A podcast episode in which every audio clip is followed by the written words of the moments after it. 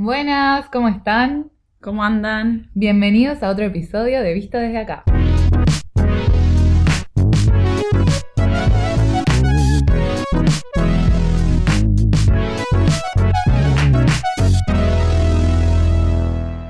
Bueno, en el episodio de hoy estoy triste, audiencia, Estamos. pero yo más. Bueno, se va a producir, ya que este episodio habla de rupturas, una ruptura. La ruptura de esta hermandad. Por cuestiones laborales, Mentira, desmiento. pero opcionales también.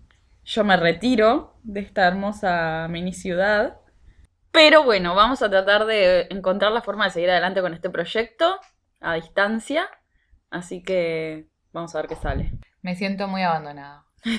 No sé si te lo perdonaré. Veremos, depende cómo salgan los siguientes.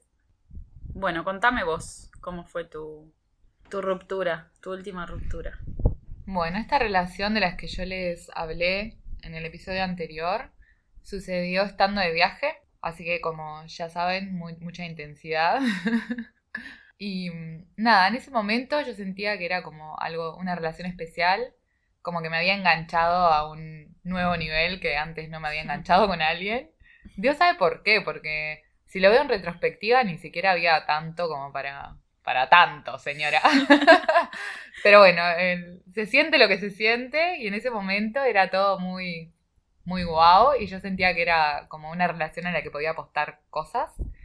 Pero eh, mi visa estaba terminando, yo estaba en un país con Working Holiday Visa, mi visa estaba terminando y me venía para Australia. Pero esta otra persona todavía tenía como unos ocho meses de visa en ese país y no pensaba irse. Entonces me propuso la brillante idea de tener una relación a distancia, ¿no? Que todos sabemos que en las encuestas pasadas, Sí. relación a distancia resultó con Abort Mission. Totalmente. Apoyo, voté eso. Pero bueno, esta persona me propuso esa idea. Yo al principio reacia, como que dije, "Mm, ¿te parece? Pero bueno, él parecía tan entusiasmado. Yo estaba enganchada hasta el más allá. Dije, ¿y, funcionará? ¿Será la primera vez que una relación a distancia funcionará? Entonces le dije que sí. Y nada, yo estaba acá en Australia. Al principio todo eso como que me afectó un poco mi, como ¿cómo se dice? Mi establecimiento en Australia. Como que yo estaba un poco, estaba un poco disgustada, no, no me terminaba de convencer a Australia, extrañaba el otro país, como que, no sé, no, no me cerraba la situación. Pero nada, seguíamos hablando por, por WhatsApp, llamada, esto, lo otro. Pero en la vida de este señor ingresó otra persona. O sea, por temas laborales conocí a otra persona. Y supongo que, que pasaron cosas. O sea, que hubo una atracción mutua o lo que sea. Y terminaron eh, concretando cosas. Pero él la disfrazaba de amiga. Claro, él la disfrazaba de amiga. Yo en ese momento, la verdad que no estaba nada deconstruida como ahora. O sea, igual ahora me falta, pero estoy mucho mejor que en ese momento. Y como que yo pensaba, tipo, o sea, como que culpaba a la tipa, cuando en realidad la, la relación yo la tenía con él y, y el único que me debía, digamos, respeto, fidelidad y darme prioridad era él. Sin embargo, muchas veces cuando, cuando me vino a visitar un- en alguna de las veces, yo veía como que ella le mandaba mensajes, mensajes, mensajes, pero claro, esos mensajes, si se siguen mandando es porque hay una respuesta y una recepción de este lado. O sea, no era como ella sola mandando. Pero bueno, yo veía eso y pensaba que era ella, que ella lo estaba buscando. Y le preguntaba, tipo, ¿qué está pasando? Tipo, ¿hay algo entre ustedes? Él me negaba todo porque otra cosa que descubrirán y que sabrán muy bien, si no lo descubrieron ya lo saben, ya lo van a saber, eh, es que los hombres niegan, bueno, no sé si solo los hombres, pero el que está haciendo trampa niega a morir. Obvio que no solo los hombres. Uno siempre tiene que quedar bien y negar todo. Bueno, yo, Eso es yo no ley. aplico eso. Yo Sí. prefiero ir de frente con la verdad. No estoy para esas pelotudeces. Si no me pinta estar con alguien, se lo digo. No voy a estar haciendo cosas por atrás. no, no, yo también. tiempo. Pero mm, en, en base a todo, no solo a relaciones. Si te mandas una cagadita en el trabajo, te equivocaste, no, yo no fui. No, no. Bueno, no sé, eso va en cada uno. Pero bueno, lo único que sé es que aplicado a las relaciones, se niega a morir. No importa si tenés las pruebas, si tenés testigos. Eso es verdad. se niega. Y bueno, yo viví eso. Él me lo negaba a morir. Y bueno, yo por un tiempo le creí al punto que, que era como, bueno, yo misma siento que la verdad es otra, pero elijo creerle a él. Eso la verdad que hasta el día de hoy como que me cuesta un poco perdonármelo. de que haya confiado más en otra persona que, que en mi propio instinto o en, o en lo que yo creía que estaba pasando. Porque bueno, al final tuve razón, obviamente entre ellos estaba pasando algo. Pasa algo, de hecho. Siguen hecho, pasando sí. cositas. De hecho, como me enteré que unos nueve meses después de que rompimos, dieron a luz a una criatura. Así que nada, o sea, yo terminé con esa relación porque en ese momento él me negaba todo, me decía que quería estar conmigo, que, que, na- que lo que pasaba con la otra persona era solo amistad, que estando de viaje uno se apegaba mucho a la gente, pero que él nada que ver. Cosa que es verdad, ¿no? Es O sea, que verdad. hasta se puede Claro. llegar a. Es verdad, y hasta el, y en ese momento igual que yo le dije, no, yo quiero terminar, estuve muchos meses dudando si me había equivocado y había sido una psicópata. Y dije, capaz que soy yo, paranoica, pensando que está pasando algo, no está pasando nada. Y rompo esta relación que tiene, no sé, potencial, futuro, lo que sea, por mis propios, por hacerme cabeza sola. Y, mm, pero no, dije, ta, yo no puedo seguir así todos los días pensando a ver si me estará cagando o no, si, no sé, si quiere estar conmigo o no, y le dije, no, yo prefiero terminar y si después en algún momento del futuro tenemos que estar juntos, estaremos juntos y si no, bueno, suerte, porque si no hoy, hoy en día sería madrastra, porque no- el señor negaba todo y ya estaba, Y ya estaba de, de dos meses la y ese espermatozoide ya estaba corriendo. Pero bueno, nada, yo me alegro de que ellos sean felices ahora. Qué espero rostro que... igual, ¿no? Porque una cosa cuando vos estás de trampa, yo qué sé, tenés una novia y te mandás un, un desliz ahí, yo qué sé, que está mal, no lo avalamos, pero está, una cosa es una una trampita ahí, yo qué sé, pero ya tipo establecer una relación paralela. No sé igual si tenían una relación paralela. Yo creo que pasaban cosas y bueno, pasó lo que pasó. Pero para mí lo peor en realidad es como negarlo tanto hasta el último momento al punto de como forzar a la otra persona a que tome decisiones que tenés que tomar vos. Eso es patético. Porque faltan huevos. faltan muchos. Sí. Falta un omelette entero, una tortilla falta. Así que nada, yo terminé con esa relación, me salvé de, de la decepción porque la verdad capaz hubiera sido peor si seguíamos y después me, me caía con la noticia de que iba a ser padre. Ay, qué Eso Sí, sería Eso devastador. hubiera sido terrible. Pero sí, fue una relación que me costó bastante superar, no sé por qué tanto, pero bueno, fue así.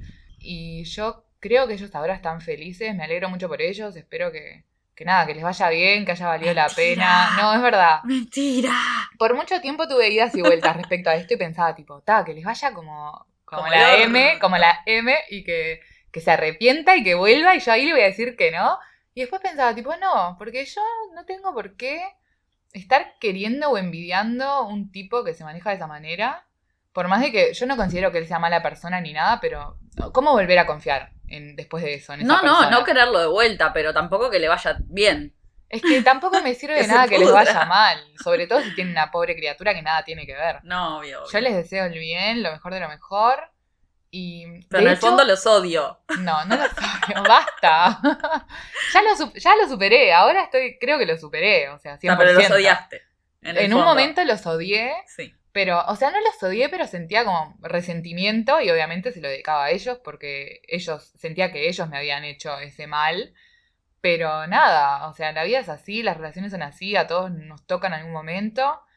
Y mientras vos estés tranquilo con lo que haces o lo que hiciste, mientras empieces o termines una nueva relación, cosa tuya. Yo ahora sé que de esto aprendí un montón y sé que ya no, ponele, ya no priorizaría más lo que me está diciendo otro con respecto a mi propia intuición y a lo que yo creo que está pasando. Ese tipo fue mi mayor aprendizaje. Porque aparte igual más vale equivocarse y pedir perdón que pasar de pelotuda al final. Porque, claro, de última, yo qué sé, desconfiada, desconfiada, decís, está, no, se terminó por esto porque yo creo que esto está pasando. Poner que pasa el tiempo y te das cuenta que no. Está, más de mandar un mensajito ahí, tipo, bueno, perdón, me equivoqué. Y está, y que ya está. Claro, es que estando en, en el mismo lugar, sí. Pero estando en otro país no era tan fácil. No, no, obvio. Y a mí siempre me ha pasado de no ser celosa 100%, pero sí como muy insegura, entonces cualquier otra persona me puede resultar como una amenaza. Pero en ese momento yo sentía que estaba en un nivel de, de psicópata que nunca había alcanzado antes. O sea, yo me acuerdo que un par de veces hasta le intenté revisar el celular. Un- creo que lo conseguí una sola vez y esa fue la primera vez en mi vida que yo revisé un celular así, onda desquiciada. Y no me gustó nada eso. No me gustó verme a mí misma como una psicópata esperando que él se distraiga para ver si alguien le mandaba mensajes. No. Ay, yo soy la hermana psicópata porque yo si hay algo que no he podido cambiar todavía es la revisada de celulares. O sea, pero, pero yo tengo un problema. No solamente a novios o parejas o gente con la que estoy. Si encuentro un celular tirado, lo reviso de punta a punta. Me encanta revisar celulares. O sea, es más fuerte que yo. Si agarro tu celular desbloqueado, te lo reviso. ¿En serio? Sí. No me puedo creer, voy a encanta. tener cuidado. Sí. Sí, sí. Reviso todo, me encanta. Y mucho más, obviamente, si esa persona está relacionada a mí. Sin ni que hablar. Bueno, así que nada, a grandes rasgos, esa es mi historia de ruptura. A mí, yo siento que me rompieron el corazón. siento que esa fue mi, mi gran ruptura de corazón, pero porque yo fui muy tonta también.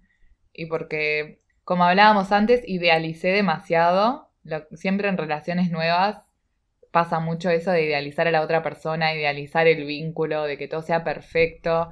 Y nada, no es así. Pero tonta no, porque en realidad se supone, yo qué sé, y más hoy en día. Antes, hace muchos añazos, capaz que no. Pero ahora se supone que nadie está con alguien si no quiere estar. No, es verdad. Entonces, obviamente que vos cuando empezás una relación y van, parece que van los dos orientados para el mismo lado, vos confías en el otro. Porque se supone que quiere estar contigo y vos querés estar con él. Entonces, o sea, no hay nadie obligándolos o, o ay, queda mal si cambias de novio o cambias de novia. Tipo, eso ya fue. O sea, se supone que partimos de la base de que dos personas están juntas porque las dos quieren, no porque una quiere y la otra más o menos. Sí, es cierto. Además, si, me, si digo que soy tonta, es como que me estoy culpando a mí. No fue Obvio mi culpa, no. yo no hice nada. Obvio que no. Es verdad. Pero bueno, esa es mi historia. ¿Cuál es la tuya? Contá que esta audiencia, yo sé que esta Ah. audiencia está prendida a fuego por saber sobre el casamiento frustrado. Bueno, voy a contarlo lo más breve posible porque eso... no, fue así. Bueno, como había contado anteriormente, fue una relación de cinco años eh, con una persona, la verdad que es tremenda persona. Hasta el día de hoy nos hablamos. Y esto fue... La ruptura fue 2012. Estamos en 2021, nueve años. Bueno, nueve años después seguimos dos por tres en contacto. Súper buena onda, tipo amigos. Porque la verdad que no tengo nada, absolutamente nada malo que decir. Eh, bueno, era la persona que tenía una hija, convivimos, como ya dije, cinco años, sin ningún problema. Muy pocas veces discutíamos o peleábamos. Creo que, no sé, la verdad que no me acuerdo de haber peleado con él por ningún motivo. Vos sabés que igual algunas personas dicen como que eso es una señal de que algo no, no anda bien, porque es imposible no tener algún encontronazo. Es que él tenía muchísima paciencia y yo era muy rompehuevos. O sea, yo era celosa psiquiátrica de hasta preguntarle, de repente veía huellitas de, Ay, de pies en, en la alfombra del auto y tipo, ¿a quién llevaste? ay, me estás jodiendo. Sí, pero él se lo bancó siempre bien, o sea, nunca me dijo nada. ¿Cómo veías huellitas? Veía dos pies y decía, ¿a quién llevaste en el auto? Porque sabía que no eran mías, o no sé, tipo, eso pasó una vez, no, tampoco era que siempre. Pero también le revisaba el celular. Él también igual, me lo revisaba, yo me di cuenta un par de veces. Pero tal, yo, nos portábamos bien en realidad, nunca encontramos nada fuera de lugar, Bien. nunca hubo un tercero de por medio, ni tercera. No. Igual ahí aplica también el- lo del que el que busca encuentra. Que si estás buscando es porque algo pensás que puedes encontrar. Por eso terminás encontrando. Es que en realidad yo buscaba porque mi relación anterior, o sea, fue mi primer novio y él fue el segundo, que fue el- como el más importante. Pero el primero me había recagado a morir y, y yo ya me había comido todos los versos que nos comimos todas. Entonces dije, no, señor, ahora yo voy a estar atenta a todo. Entonces, pobre, este se la comió la mochila por las dudas que yo le hacía la vida imposible y él un santo, la verdad, porque no.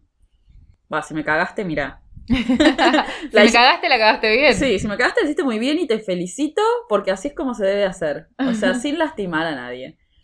Cuestión, bueno, habíamos hecho. Yo me quería casar a toda costa, me quería casar, me quería casar. Él quería ya como tener hijos y no sé qué. Para todo esto tenías 22. ¿Cuántos tenías? No, yo tenía 24.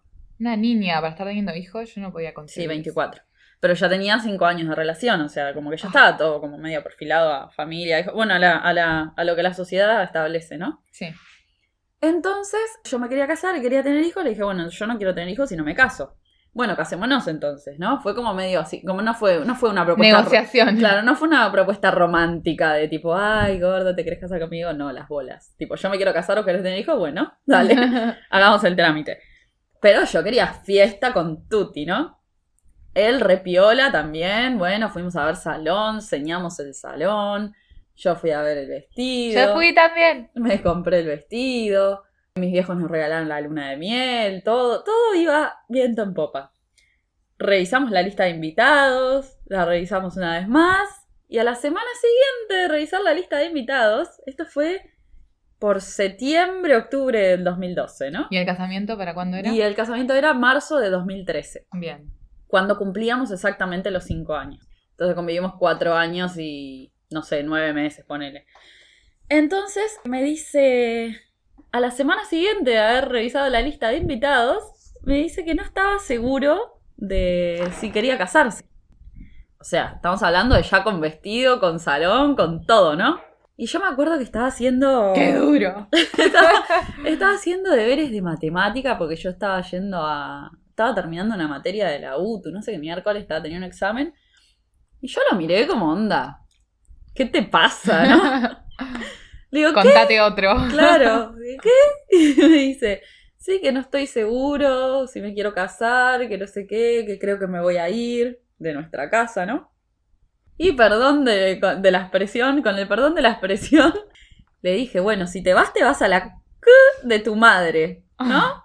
Y no vuelvas, si te vas, no vuelvas. Y el señor me dijo, sí, ok. ¡Ay, no! ¡Devastación! No, no era devastación. Ahí yo seguía haciendo mis deberes de matemática, diciendo, este pelotudo, ¿qué le pasa, no? O sea, obviamente va a volver.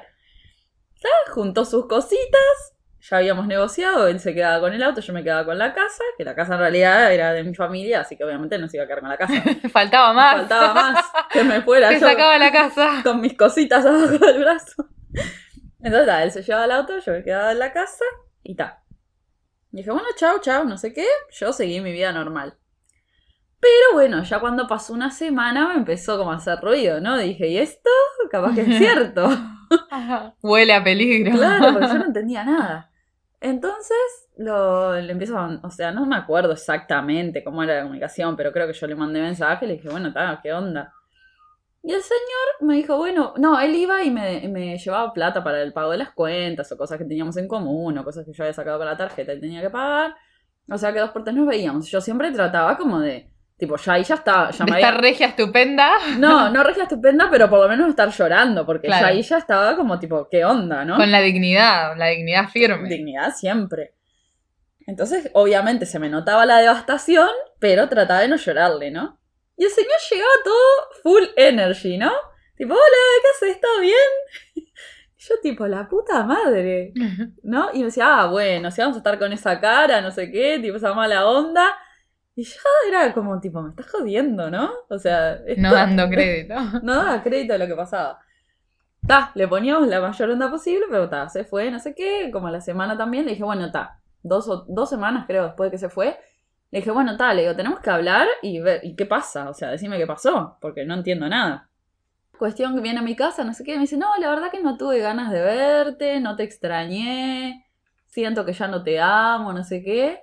Obviamente yo, devastación. Se escuchó el crujido de tu corazón. Literalmente. O sea, Ay, estabas no. acá en Australia y lo escuchabas. Pobrecita. Mal. Mi hermanita. Y yo tipo dije, bueno, está.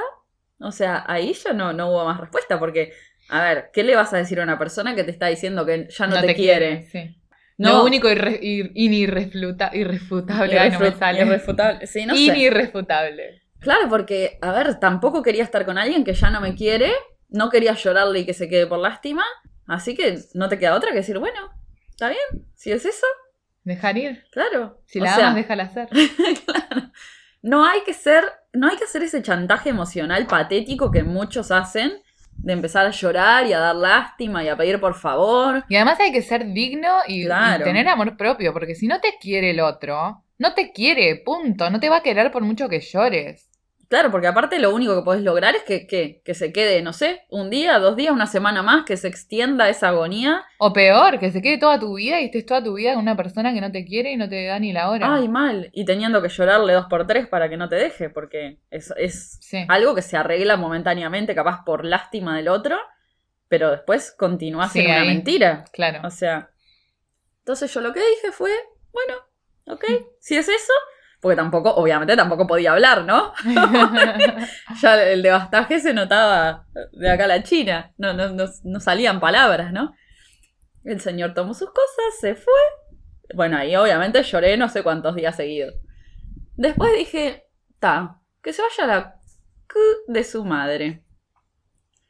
Entonces dije, no, voy a hacer la mía, ya está, voy a empezar a salir, no sé qué, no sé cuánto. Perfecto. Empieza a remontar mi vida. Conocí la ley de Pinocho. Sale uno, entran ocho. Yo nunca apliqué esa ley. Yo- Me siento, siento que me estoy perdiendo mucho. No, yo esta vida. tampoco. Salió uno, entró otro, pero, pero bueno, después sí, obviamente llegamos a los ocho, ¿no? Pero, pero fue progresivo, no fue tipo. No al mismo tiempo. Claro, no fue tan así, ay, qué, qué liviandad, con tanta liviandad, tipo, ay, ya está. Borrón y cuenta nueva y empiezo de cero. Pero no, dije, bueno, está, yo ya está. No voy a estar llorando por este tipo que no quiere estar conmigo, que terminó la relación, que no está seguro. Ya está, ya fue. O sea, yo estoy segura que no hice nada mal. Cuestión, cuando tomo esa decisión de decir, bueno, está, listo, me llama, No. me llama para juntarnos Si te y has ido, no vuelvas. Si te has ido, no vuelvas. Claro, yo dije, si te vas, no vuelvas. Y me llama para hablar y yo dije, bueno, dale, hablamos, porque estaba todo bien, o sea, no, no tenía nada en contra, sinceramente. Y ahí le había entrado el devastaje a él. Se me pone a llorar, que perdón, que no sé qué, que me cagué, que me quiero casar contigo, que no sé qué, no sé cuánto. Yo a esa altura yo ya había cancelado la luna de miel, ya había cancelado el salón. O sea, ya estaba todo desprogramado, digamos, ¿no? Bueno, ya había planificado la luna de miel con una amiga mía. El vestido estaba en Mercado El Libre. vestido publicado en Mercado Libre, se lo vendió una chica de salto. Ay, le quedó hermoso. Eso, ahí lloré, porque se lo vi puesto y dije, ¡ja! Puta madre, ese vestido era para mí. Pero bueno. Cuestión que intentó un par de veces volver y eso, pero no. No, no, ya estaba. O sea, desde el momento que se fue, yo ya había dicho, si te vas, no vuelvas. Obviamente que si a las dos semanas, cuando yo estaba devastada, me decía eso de que estaba arrepentido o lo que sea, obvio que volvíamos, pero, pero se demoró, se demoró mucho. Llegó tarde. Se le pasó el tren. Y bueno, y nunca, nunca, nunca más volvió a pasar nada entre nosotros. Pero sí, nos hemos visto, ha ido a mi casa, he ido a la suya, nos hemos juntado, tipo, hablamos. Todo re bien, quedó tremenda amistad porque nu- nunca pasó nada negativo, digamos. Yo igual creo, haciendo un poco de memoria, porque justamente antes de grabar este episodio estábamos haciendo un poco de memoria, y a mí me pasó con él, que yo creo que puede haber sido uno de los factores que... que El que- quiebre. Claro, el desenlace de la historia, sí. Además de que yo era tremenda rompehuevo y que se la fumó en pipa y nunca me dijo nada, capaz que acumuló, acumuló, acumuló y, y dijo, bueno, está, ya está. Pero hubo un clic que fue el tema sexual, ¿no? Y acá Tell me more. Sí, acá está bueno que cada uno se explore su sexualidad, se conozca, sepa qué le gusta y qué no, se Se comunique. comunique con su pareja. Eso, la comunicación fundamental. El otro no es adivino, nosotros no somos adivinos. Claro, porque yo había tenido solo una relación antes que él, entonces obviamente no tenía ninguna experiencia y no sabía qué me gustaba, qué no, cómo, yo qué sé, no, no nos hablábamos. Él tampoco había tenido muchas experiencias anteriores, si bien era más grande no había tenido tantas. Entonces, ahora viendo para atrás, era una cagada. Realmente era una cagada mutua, porque yo no hacía nada y él tampoco. Y era como ya, era como cumplir, para mí era cumplir, o sea, bueno, está, hay que hacerlo porque somos novios y listo, pero como que no lo disfrutaba, o sea, obviamente que muchas veces sí lo disfruté, pero muchas veces lo fingí y se lo dije. Y eso creo que fue un motivo como, como que tal, le, rompió un poco las bolas, más, más que nada al ego del macho, ¿no? Claro, yo creo que igual te hace cuestionarte, porque si te dicen de la nada, tipo, estoy contigo, pero no siento nada, ¿qué vas a hacer? Fingir no. que no pasó nada y... No, pero no fue el extremo de no siento nada. Ta, pero yo lo leería así. Si a mí alguien me dice, cuando me acuesto contigo, eh, me aburro, o como, no sé cómo se lo No, dijiste, no, no. pero... Yo le dije que me pasaba que no sabía si yo tenía un problema o, o cuál era la cuestión, Patriarcado. pero como que muchas veces cuando íbamos a tener intimidad o lo que sea, como que ta, no... te- ganas. Claro, no tenía ganas porque en realidad muchas veces no sentía nada y muchas otras veces sí, pero que tal, que las veces que no sentía, tipo se lo fingía porque también, yo qué sé. Porque patriarcado. Claro, exacto. En ese No es gracioso. En ese momento no tenía la, no sé, no me, no me daba la cara o me daba vergüenza o no sé, incluso si ya teníamos una relación re larga. No estaba habilitado socialmente tampoco. Sí, yo creo que también es un tema de madurez, porque yo qué sé, después de él como que dije, basta, nunca más caridad. Pero no es solo madurez, porque cuántas esposas de años y años de estar casados, capaz que nunca habrán sentido nada. Y lo sexual siempre es eh, a cuestión de que el hombre termine, cuestión de que el hombre disfrute, cuestión de que el hombre apruebe. Y nosotras, bueno, suerte en pila, si no llegaste te jodiste y listo. Sí, pero eso cambió pila, yo qué sé, yo después claro, de él- cambió, pero antes... Claro. Veníamos como de esa, de esa cuestión. Y, ta, y después dije, ta, no, nunca más. O sea, si algo no me gusta o me gusta diferente o lo que sea, empecé como a conocerme y a explorarme mucho más y a, y a- y a estar con personas con más experiencia, que eso sin duda también ayudó. Y, y a decir, bueno, ta, esto sí, esto no, más acá, más allá, ahí no es. tipo, bueno, dar indicación. Directora, claro. directora de cine. Claro, me puse a dirigir. Pero ta, eso fue mutuo también. Yo también aprendí un montón eh, de, de varias experiencias, porque obviamente cuando estás con solo una persona, si no te pones a innovar uno o el otro, decir, che, y si probamos esto, lo otro, yo qué sé. Si no se da eso, como hasta que no estás con varias personas que te enseñan y que probás cosas diferentes, no, no, no desarrollás tu sexualidad a pleno. Es que es muy fácil también cuando estás en pareja por mucho tiempo caer en la rutina y en la comodidad.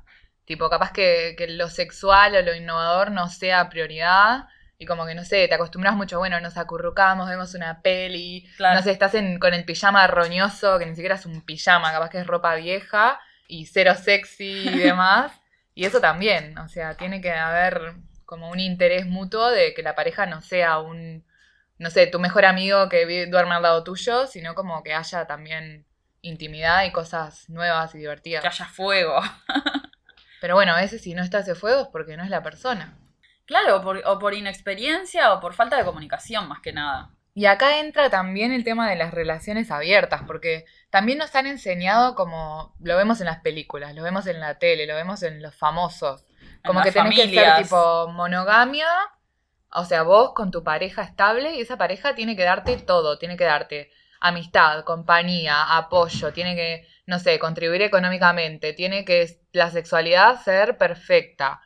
Y no, a veces no obtenés de un mismo vínculo todas las cosas. Obviamente decirlo y hacerlo es, es- hay una, un abismo porque a nadie le gusta que la persona de la que estás enamorado esté con otro. Bueno, a nadie no. A algunas personas le debe gustar, pero a todos No nos sé cuesta. si gustar, pero lo pueden llegar a aceptar. Claro. Yo qué sé, en mi caso, por ejemplo, sé que no me gusta compartir en lo absoluto, pero yo sí podría hacerlo. o sea, podría, podría yo ser abierta, pero mi novio que no toca a nadie. Claro, así no vale. Exactamente. Pero sí me parecería genial poder aceptarlo y decir, bueno, pero pasa que requiere de mucho, mucha conversación. Apertura mental también. Apertura virtual. Apertura mental y estar de acuerdo en un montón de cosas, desde lo básico de los cuidados, para tampoco estar Expuesto. contagiándose cualquier cosa, y la seguridad también que te Sí, dé. lleva mucho trabajo personal primero que nada y después Sí. de la pareja, yo Sí. creo. Porque yo, por ejemplo, si me lo preguntas ahora, digo, pa, estaría genial, tipo, si estoy con alguien, estamos enamorados, los dos eh, apuntamos a cierta vida juntos, etcétera, todo lo que quieras, y decimos, bueno, tengamos una relación abierta, donde cada cual pueda disfrutar de, de sus deseos, digamos, exteriores, pero siempre respetando. O sea, no va la bobería de de Instagram, de Facebook, de mensajito formador con otras personas, yo qué sé, como que veo como... Claro, que eso tendría que ser no. un acuerdo de cada pareja. Capaz Claro. que a vos eso no te gusta y en Claro. otras parejas está permitido. Así como alguna gente se refiere a relación abierta solo a lo sexual y otros es tipo poliamor, o sea que aceptan que su pareja esté también enamorado de otro. Yo creo que para mí eso ya es... Ah, no, no, no, eso es mucho. Eso a mí me, me duele. Menos, mucho menos. Pero está, comprendo que para alguna gente funciona y comprendo que es también cambiar todo un, paradigma, todo algo social que ya venimos consumiendo, que es tipo pareja con una persona y que esa persona tenga todo y te dé todo y que vos le des todo. Y a veces Y no- que no nunca te funciona. llame la atención otro, porque a ver, vamos arriba, a todos estando en pareja y súper enamorados, si vos ves a alguien atractivo, o sea, capaz que no te pasa todo el tiempo y capaz que no estás mirando, pero en algún momento de tu vida te va a pasar que te vas a encontrar, yo qué sé, con un compañero de trabajo, con el amigo de una amiga, con, no sé, con alguien que te va a generar una atracción. Y es Y- válido. Y es, Y es y normal. normal, claro, o sea... Y No sos mala persona porque te parezca lindo alguien y más. qué divino sería poder sacarse las ganas y después seguir con tu vida normal. Si es que tenés esas ganas, capaz que no te dan ganas. Bueno, en fin, decime. Yo quiero dar dos tipos de sugerencias y recomendaciones. La primera es cómo por ahí empezar a analizar o darte cuenta si estás en una relación que medio que ya está, amigos. Yo ahí diría, si no, si no hay metas en común, si no hay, no sé, proyección, pero no solo proyección de tipo, bueno, comprar una casa, tener un hijo, hacer esto y lo otro, sino como algo a futuro que se comparta o que se pueda apoyar mutuamente. Si no estás feliz, aunque sea cinco minutos al día con esa persona, yo diría que ya es cuestión de ir acudiendo a las rupturas. ¿Vos? Yo creo que lo que a mí me llevaría como a decir, ahí está, ya está, es cuando todo se vuelve muy monótono y no hay iniciativa de ninguna de las partes por decir, che, hagamos esto. Como que ya pasa un tiempo y estás como en la misma de, bueno, eh, vas a trabajar, volvés, comés, no sé qué, dormís, tenés intimidad dos por tres, capaz que ni tan seguido, pero ponele que eso, el- la, la frecuencia varía, ¿no? Pero está, como que ya no hay tanta conexión, yo que sé, llega el fin de semana y ninguno propone nada para hacer. Como O peor, ya- las discusiones constantes, cuando es tipo por cualquier Ah. pavada una Ay, discusión. sí, sí, sí. Ahí salga de ahí. Y también si ya varias veces ponele que se sentaron y lo hablaron, tipo, bueno, acá hay algo que no está funcionando, ya es la octava vez que tenés la conversación, ya está, hay que dejar ir. Sí, tal cual. Bueno, en el caso de que ocurra la ruptura, quiero tips para, para superarlo. ¿Qué has hecho vos? ¿Qué te ha ayudado a vos a superar una ruptura? Bueno, a mí me ha ayudado primero, La ley de Pinocho. no, primero analizar, bueno, a ver, ¿por qué terminamos, no? O sea, entender. claro, ¿cuáles fueron los motivos por los que terminamos? O esa persona terminó conmigo, o yo terminé con él, o, o terminamos en mutuo acuerdo. Porque esos motivos van a seguir existiendo. Incluso días después, semanas después, que vos decís, ay, no, quiero volver porque lo extraño, porque no sé, no sé cuánto, ta. Y volvés, pero los motivos por los que terminaste es- siguen ahí. O sea, entender por qué terminaron y tenerlo presente una vez que tomas la decisión. Sí. Que después no se te olvide y que venga solamente lo positivo a nublar tu vista. Exacto. De ahí después yo sacaría, bueno, yo me, o sea, tranquilamente pensar, yo me equivoqué en esto, o fui inflexible en esto, debería cambiar esto, o no sé, hacer Aprender. como un análisis, claro, de qué hicimos mal y qué hicimos bien. Y tratar de buscar todo lo que hicimos bien también, ¿no? Como para darnos un poco para adelante y no darnos tanto palo. Y después empezar a salir, no encerrarse, abrirse a conocer otras personas. Siempre es mucho más fácil después de una o dos relaciones, ¿no? O sea, porque obviamente con la primera relación que tenés de novio pensás que es el fin del mundo y te querés morir y nunca vas a encontrar nadie así y no sé qué. Pero no, señores, eso no pasa. O sea, la vida Todo se sigue, supera. Nada, el, el que era el amor de tu vida nunca lo fue, ni lo Nadie va es a ser. indispensable. Nadie es indispensable, eso sin dudas. Eh, siempre, como, como ponían, como a veces ponen en Facebook, viste, mi mundo y mi vida y no sé qué, ya tenés más vida y más mundo que. Porque claro, cada relación es, es diferente y te genera cosas diferentes y decís, bueno, no, esta vez sí, y esa vez tampoco. Igual yo apoyo, sí apoyo que cuando estás en una relación lo vivas con esa intensidad si es lo que te nace. Si querés en ese momento sentir que es tu mundo y tu vida y todo, sentilo y disfrutalo a pleno, pero en el momento que se terminó, ya está, ese mundo explotó y se creó el nuevo Big Bang y se creó otro. Y ahí a lo- a enfocarse en el otro, o capaz que no se crea ningún otro y estás sola. Sí, eso también es un tema para hablar, porque la soledad es muy... La soledad se viene, hablemos, hablemos de la soledad. Sí. Bueno, yo quiero dar mis tips. A mí, como siempre, me pasan cosas opuestas a vos. a mí me sirvió mucho estar sola, o sea, ninguna ley de Pinocho. Yo diría pincero. O sea, me sirvió mucho, tipo, no pensar en, en hombres, en salir, en nada. Enfocarme en mí misma, preocuparme en, en elevar mi autoestima, en sentirme mejor conmigo misma, que obviamente es un trabajo de toda la vida, sobre todo para mí, en lo que vengo trabajando desde, desde antaño. Pero nada, enfocarme en mí, usar el tiempo para las cosas que a mí me gustan. Yo después de esa ruptura que tuve, que para mí fue fuerte, me acuerdo que me fui a Tasmania y estaba en un hostel que estaba llenísimo de gente y todo. Tenía de hecho un cuarto como con 16 personas y me acuerdo que me dedicaba a ir a trabajar, volvía, leía, dormía las siestas, salía para comer y hacía mi vida, tipo, no tenía ninguna demanda de amigos porque no tenía amigos. o sea, me había recién mudado para ahí y ni me preocupé en hacer amigos. Y nada, me dedicaba a mí a hacer cosas que me gustaban a mí, que me hacían feliz a mí. Y lo recuerdo como uno de mis momentos más felices porque estaba como en hedonismo total, de no hacer nada y disfrutar de, de las cosas más chotas y chiquitas y dedicarme ese tiempo para mí. Y nada, y a mí me sirvió mucho. Yo igual quiero hacer una aclaración. Esa ley de Pinocho no se aplica así momentáneamente, tipo terminás la relación y a los dos días salís a buscar ocho. No, o sea, obviamente primero sufro, sufro Hay un que- duelo. Hay un duelo que en mi caso nunca es muy largo. Siempre me, o sea, capaz que estoy llorando 24 horas, pero lo hago tipo una semana y ya después repunto. Ahí ya cuando doy vuelta a la página ya me activo de nuevo. Entonces eh, me, empiezo a vincular con, con otras personas, a salir, pim pum pan. Y después como de que salgo del todo de ese pozo, ahí sí me gusta disfrutar mi tiempo sola y estar tranquila y todo. Pero como que siempre necesito como un salvavidita ahí. Mm.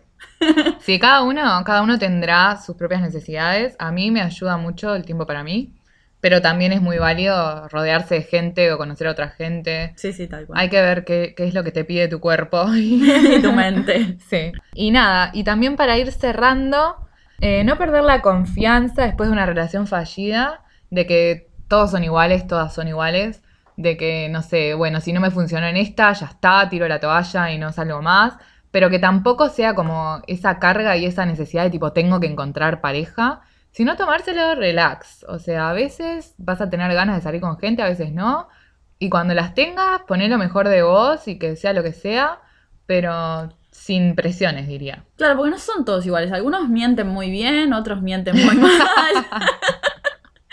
no, pero fuera de joda, como que de todos modos nunca nos podemos hacer los boludos e ignorar ciertas alertas o hacer como que, ay no, yo voy a confiar y va a ir todo bien. Mentira, o sea, ya tenés, como estás cagada a palo, ya tenés un, un par de, de cicatrices que te hacen decir, bueno, no, Sí, a ver. umbrales. no, claro, no me voy a quemar con leche de nuevo, ¿entendés? Tipo, como que ya vas precavido, no vas tan confiado como al Sí. principio que decís, ay, ta, me quieres, yo Tan quiero". entregado a todo. Claro, todo va bien, no, ya después empezás a ir como con, con precaución, con miedito. Pero sí, yo diría confiar en uno mismo, en la intuición, priorizarse a uno mismo y después de ahí todo vale. Con cuidado, todo vale. Así que nada, eso vendría a ser todo por hoy. Espero que hayan disfrutado nuestras historias de ruptura. Tenemos Eh, muchas más igual, ¿no? Pero contamos las principales. Sí, las principales. Yo no tengo tantas más, pero Pero tenés, sí, dos. bueno, tenés dos más, yo tengo como cuatro más.